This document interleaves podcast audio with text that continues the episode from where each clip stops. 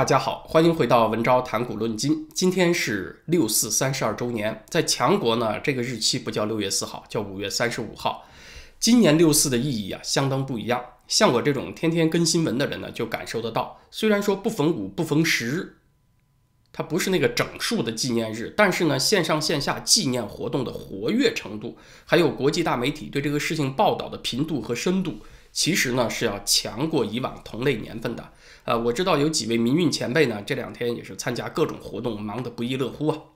二零一九年那一年是六四三十周年啊，是一个大日子，整数，很多人纪念六四，在那一年体现出的心情啊，是悲伤和沉重的。就是六四都过去三十年了啊，参加学运的那一代人，亲历的那一代人都老去了，甚至很多人都离开人世了。可是中国还没有民主自由呢啊！中国什么时候才能民主呢？希望在哪儿呢？当时弥漫的是这样一种气氛。可是今年人们在谈论六四，纪念六四，甚至是很多国际大媒体，你看它就是另一种心情了，就是觉得这个六四好像没有三十二年前那么远。有很强的现实感，它就和我们今天生活的很多方面相关，甚至我们今天生活就是六四的延续啊！为什么这么说呢？啊，大家看，六四那个天安门清场发生以后啊，中共是坚决不承认天安门有大规模的流血，对吧？也禁止人们谈论，他就是要用他对这个事情的叙述和定性啊，什么风波呀，什么动乱呐，来占据国内外舆论的主流。至于那一天在天安门广场和北京街头真实发生了什么，这些记忆能抹去就抹去，抹不去呢就强行植入他编码、重新改造以后的记忆。如果植入记忆有困难的话呢，就散布一些混淆的说法啊，让你不知道该听谁的，谁说的是真的。那大家看一看，二零二零年疫情起来以后，它的整个操作手法是不是雷同的呀？特别是针对。疫情起源，中共应该负什么责任？这个关键问题上，就是雷同的操作手法。中共呢是试图以他对这个疫情的叙事来影响国际组织啊，让世卫组织按照他的腔调来说话，主导世界的舆论。那他希望这么做，把自己从这个疫情的发源地呢改写成抗疫最成功的国家啊，说什么中国现在是世界上最安全的国家了啊，什么一万美元都买不着一张去中国的机票之类的啊。还有呢，摇身一变成了人类的拯救者了啊！积极投身国际抗疫合作，给很多国家帮助。如果植入这个印象有困难呢，就开始认知大作战。你说武汉病毒研究所，我就说美军的什么什么研究所啊，让人们不知道该听谁的信谁的。所以国际社会现在啊，碰到纪念六四这个事情。他也建立起了反思，就是对待一个独裁专制政权，如果你当初没有坚持，让他为杀害自己的人民负责任，哦，你回头希望他对世界人民负责任啊？你觉得这事儿现实吗？老布什总统呢，打一开始就没有打算在六四这个问题上较真儿啊，对中共追责。在一九九零年、九一年、九二年，在贸易最惠国待遇问题上，都给了中共豁免。呃，因为按照美国的法律呢，对那些严重侵害人权的国家，美国政府是可以不给他贸易最惠国待遇的啊。但是老布什总统没有较真儿。一九九四年，克林顿总统呢，是完全放弃了对华最惠国待遇和人权问题挂钩的做法。直至二零零一年，支持北京加入了世界贸易组织，向中共敞开了成为世界工厂的大门。他们当初做的决定，同样的问题也回到了今天国际领导人的头上，就是当初啊不打算在六四问题上向中共追责，放了北京一马嘛，以至于有今天。那今天，请问你是不是还要再放一马呢？你今天再放一马，还有没有明天呢？这就是六四的现实意义，而且很多人已经感受到了。日本支援给台湾的疫苗呢，是在六月四号送到的。蔡英文总统在他的脸书页面上发了一张点燃烛光的图啊，也表示不忘三十二年前在天安门广场牺牲的年轻人。同时呢，也提到啊，疫苗在六月四号抵台。那我不知道这个时间安排是不是故意的。还有呢，六月三号，拜登签署了行政令。把禁止美国机构和个人投资的那个中资企业名单，把受制裁的中资企业名单扩大到五十九家啊，那咱们也不知道他是不是故意卡在六四前夕做的。总之呢，二零二一年的六月四号，大概是这三十二年来中共觉得最有压力的六四了吧？如果是真的故意选在六四之前采取这些措施，要向北京传递出一些象征意义，那确实说明西方政府对于他们和中共关系的反思呢是有了提高啊，这方面呢是应该肯定的。尽管国际防疫合作呀，它必须得有经济交往呢，也不能够切断，但是。这些联系都得建立在一个明确的认识基础上，就是自由民主社会和专制集权是有着根本的差异的。不能说什么大家握握手啊，照个合影很热闹，推杯换盏，几轮宴会以后就觉得啊，你和我都是差不多的人了啊，那就坏了。关于为六四镇压辩护啊，最常见的一条理由啊。也是我们今天重点要说的，就是假如没有六四铁腕镇压，中国能有这么高速的发展吗？能发展的这么好吗？啊，对于持这种观点的网民呢，我就今天想问一句：您觉得您今年过得好吗？所以说呢，这是三十二年来啊这条理由最没有说服力、最弱鸡的一年，而且估计呢，今后几年它会越来越没有说服力。不镇压六四，是不是中国其后二三十年就不会发展那么快呢？这是一个特别宏观的问题，你不能很简单武断的说一定会或者不会。我这里要是说镇压不发生，中国一定会发展的更好，和说镇压才会发展的更好，可能同样缺少说服力。所以我今天呢，想从具体一点的问题、小一点的问题出发啊，咱们换个路子，得出。更加确定的结论，然后呢，大家再来评一评。首先啊，就是八九六四镇压不发生，三峡工程很大概率是上不了的。根据中共元老李锐的口述往事，中共高层对三峡工程的看法，邓小平和李先念是支持的，李鹏没得说是强烈推动的，陈云呢是反对的，赵子阳和胡耀邦是偏向于反对的。假如八九镇压不发生的话呢，赵子阳的决策权会随着时间的推移上升嘛？啊，邓小平老了，他会逐渐淡去，那么三峡工程的反对意见有很大概率就会被听取。虽然说是一个推论呢，但是有一个很强的论据，就是一九八九年三月份那一年的两会啊，也是八九年民主运动的前夕啊。叶剑英的养女戴晴，她编辑了一本书，叫做《长江长江三峡工程论争》。她是把各种反对意见收集在一起了，在两会之前呢，加急印了五千册，就拿到会场散发给代表们，引起了很大反响。这直接导致了姚依林啊，也就是王岐山他老丈人，当时的国务院副总理、政治局常委啊，姚依林在压力之下宣布，这个三峡工程赞成的人很多，反对的人也很多，咱们搁置下来五年不议啊，五年之内不去碰它。可是呢，就在那一年啊，八九年。这个天安门镇压发生之后，江泽民取代赵紫阳成为了总书记，三峡工程的命运就发生了决定性的变化。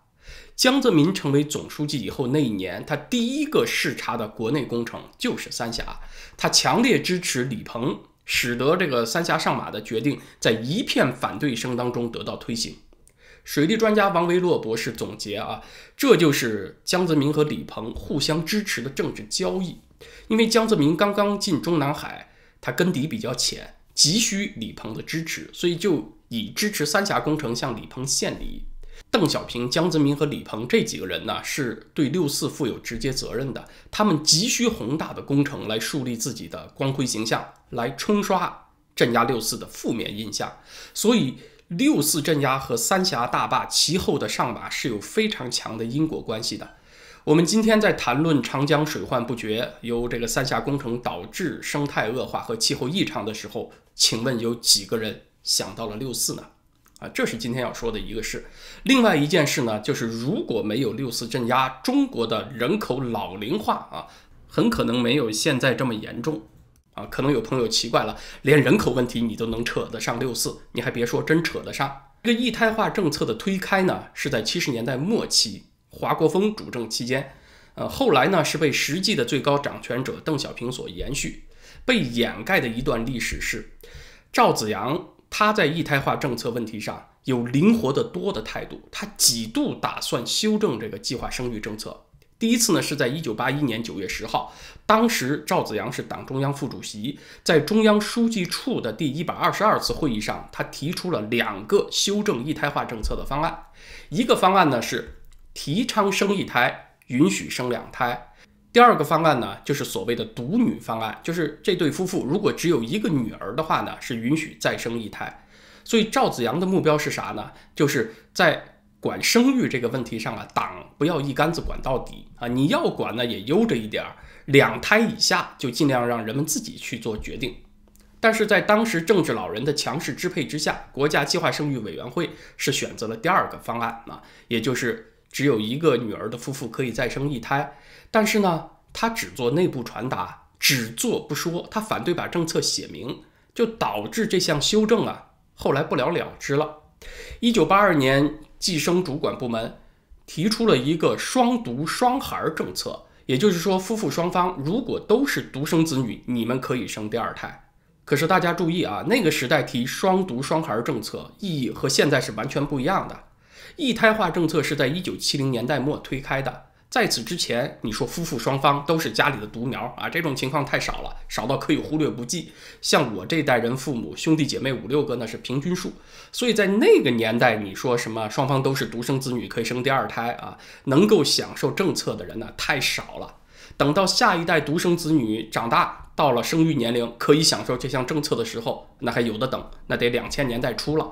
而且呢，又在提倡晚婚晚育嘛。所以那怎么都是二十几年以后的事情了。所以事实上呢，是计生主管部门用拖的办法把赵子阳的方案给怼回去了。但是赵子阳呢又不甘心，他在一九八八年中央政治局常委会上再次提出独女户间隔几年可以生第二胎的问题。啊，他早几年提出的是独女户可以生第二胎，但是呢，他现在做了个让步，就是独女户生第二胎呢得间隔几年。赵子阳一开始对于计划生育的认识确实不比别的中共领导人高明多少，但是呢，他有两个优点，一个呢是反对野蛮执行，第二个就是主张行政透明，对于减少侵犯人权有积极作用啊。一旦这个政策执行不那么惨烈，通常它的后果也就不会有那么严重。最大规模的计生惨案就是发生在赵子阳被罢免以后的九十年代头几年，什么山东冠县百日无孩运动，就是那个时期的。而且赵子阳呢，从一开始他对人口问题的认识啊，就比较有弹性。他曾经批示说，本世纪末就是指二十世纪末人口控制的指标啊，这个弹性增加一点没有多少了不起的。而且呢，他确实也有对那个一胎化政策的替代方案，就是那个独女二胎政策。在他下台以后呢，这个方案是被搁置啊，然后呢又被拿出来重新讨论，拖拖拖到一九九一年，在九个省的农村才有实施。后来虽然说逐步推广到十九个省的农村，但是各个省有自己的限制条件，像江苏、四川这些省份就没有实施，城市也没有实施，所以相当于呢是把赵子阳的那个方案捡起来又打了若干折扣。那可能会有朋友问，如果赵子阳没有被罢免的话，中国的这个计划生育会不会在九十年代就得到纠正呢？呃，确定是或者否，确实很难说。但是呢，我们看整个八十年代，赵子阳他推动计划生育松动啊，这个政策方向是连贯的。如果延续到九十年代的话，呃，我们预期啊也会是朝这个方向。而且呢，赵子阳他的特点是比较务实，不固执己见。所以呢，在九十年代修正中国的计划生育政策，确实有比较大的机会。他后来被罢免呢，是带来一个特别直接的后果，就是高层对于计生部门的约束消失了，就让这个机构变得特别强势。九十年代呢，在计划生育问题上啊，中国的体制内实施一票否决，就是说一个地方啊，只要计划生育目标。达不到，你这个地方的干部就得下课，所以他给基层干部相当大的压力。从九十年代呢，也是开始了每隔几年就要严打一波的啊这个计划生育运动。所以结论是，赵子阳被罢免，其实是导致了其后二十年修正人口政策的这个机会窗口期消失了。什么意思呢？就是赵子阳在。那肯定能变得好一些，但是能不能完全变好呢？不好说。但是它不在呢，连变好一些的机会都没有。一九八零年代是计划生育政策全面实施的头十年啊，如果在这个节骨眼上就能够打住纠正的话呢，后果还没有那么严重。所以八九年的六四啊，就相当于是中国修正人口政策的一个窗口啊。但是赵子阳下台，相当于这个窗口被关闭了。从一九九零年到二零一零年这二十年呢，中国的出生率出现断崖式的下跌，就积重难返了。所以呢，今天这些不敢结婚、不敢生娃、恨不得躺平、身心俱疲的年轻朋友呢，我觉得啊，是应该记住赵子阳的，他确实是中共体制的一员。他当时呢对这个问题的认识不见得有我们今天这么透彻，他也不太可能超出中共这个体制形式直接取消计划生育。但是呢，他是这四十年来最有希望纠正这个错误的中国领导人了啊！所以我也觉得呢，这是九零后啊躺平族的朋友们应该记住赵子阳的原因。人口老龄化只是造成当今青年负担重的部分原因啊，但是也应该记住赵子阳。虽然说历史不能假设，但是合理的推论是我们学习历史的重要方式。所以呢，这里是举出两件大家当前比较关心的事情：三峡大坝所带来的生态和安全问题，以及人口老龄化问题。它们和八九六四都有很强的因果关系。那么能够举的一些具体领域的例子还有很多啊。呃，今天呢就不细说了，以后有机会再说。五毛粉红们啊。他们说这个六四就是该镇压啊，不镇压中国就会大乱。他们给的例子是什么呢？啊，都是什么伊拉克呀、利比亚啊？你看，都是在八九年之后十多二十年以后发生的中东那些国家的例子啊，来对比中国。可是呢，更加直接能够对比的苏联东欧剧变，他们就不说了。苏联东欧的民主化，那是在中国八九六四之后几年之内发生的。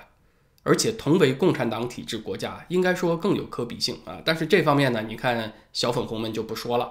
虽然说东欧国家它也和中国有巨大的民情差异吧，但是他们说的什么伊拉克、利比亚差异更大。那些国家是受到宗教强烈支配的，全社会受到宗教支配，而且有深刻的教派冲突背景的国家。在共产党国家圈子里面呢，说共产党崩溃以后天下大乱啊，唯一有那么一个例子就是南斯拉夫。但是南斯拉夫它乱不乱啊，和他掌权的是不是共产党还真的没多大关系。他就算不是共产党，别的威权政体崩溃以后也是一样，它是有深刻的民族和宗教矛盾背景的。这个在巴尔干半岛，没有一个民族能够起绝对的支配地位。但是有矛盾深沉，塞尔维亚人有六百多万是东正教民族，克罗地亚人四百来万啊，绝大多数是天主教徒，所以这个矛盾呢，它长时间被强权压抑积累，得不到调和。而其他欧洲共产党国家基本上都能够和平过渡到无共产党的社会，在南斯拉夫以下动荡大一点的呢，就是罗马尼亚，但也就是十天的时间啊，就结束流血，恢复了社会稳定。所以，咱们三十二年以后回头再来看六四，有太多的真相需要被发掘出来、被记住，有太多的谎言需要被澄清。今天的话题呢，咱们聊到这儿。明天在咱们的会员网站文招点 ca 上是硅谷尹工带来的节目。尹兄呢是在谷歌上班，这个星期他开了一个很穿越的话题，把我们这些 YouTuber 很关心的算法问题和社会问题相穿越嫁接。从计算机算法的并行化说起来解读川普的疫苗政策，从而提出一个千古之问：就是在历史的关键时刻，你只有一次做出选择的机会，而你掌握的信息又相当有限，怎么样才能够比较大概率的做出正确的判断呢？这个话题明天在会员网站上硅谷引工来聊。那么在文昭谈股论金这个频道呢，咱们下个星期一再见。祝大家周末愉快，谢谢。